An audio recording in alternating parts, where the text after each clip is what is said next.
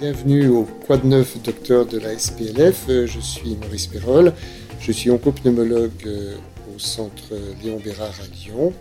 Et je vais essayer de vous préciser en 5 minutes les nouveautés sur la stratégie thérapeutique des cancers du poumon non à petites cellules au stade métastatique sans addiction oncogénique.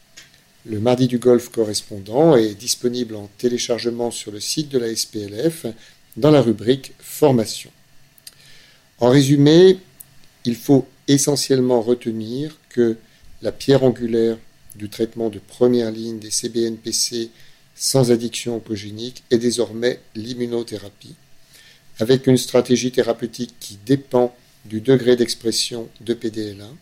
En cas d'élévation de PDL1 à plus de 50% des cellules tumorales, eh la stratégie thérapeutique va reposer soit sur du pembrolizumab en monothérapie, soit sur une association chimiothérapie-pembrolizumab, avec une chimiothérapie qui va bien sûr dépendre du type histologique.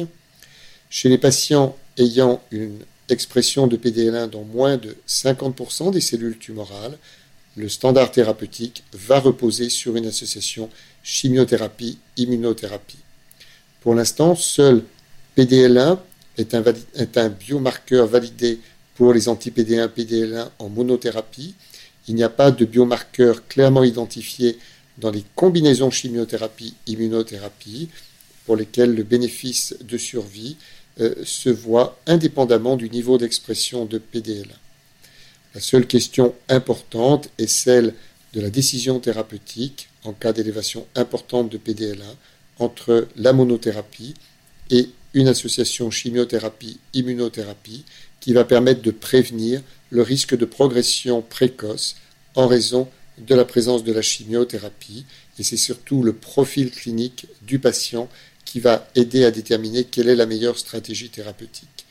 Il faudra plus de recul pour savoir à long terme si la combinaison avec la chimiothérapie permet d'améliorer euh, le devenir de ces patients à très long terme. La stratégie de seconde ligne a totalement changé du fait de la présence de l'immunothérapie en première ligne.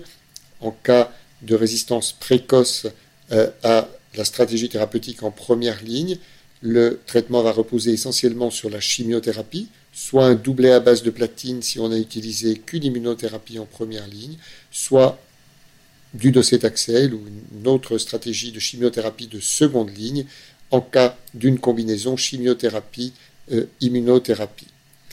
Dans l'idéal et dans l'avenir, il est probable que les stratégies thérapeutiques seront à adapter en fonction du mécanisme de résistance de la tumeur à l'immunothérapie. Pour les patients ayant un traitement très long sous immunothérapie et notamment ayant arrêté le traitement soit au terme de la totalité du traitement, par exemple deux ans, ou en raison d'une toxicité, il est possible de rechallenger ces patients par immunothérapie seule, avec un bénéfice qui est probablement dépendant de la durée d'efficacité du traitement de première ligne. Voilà, je vous remercie de votre attention.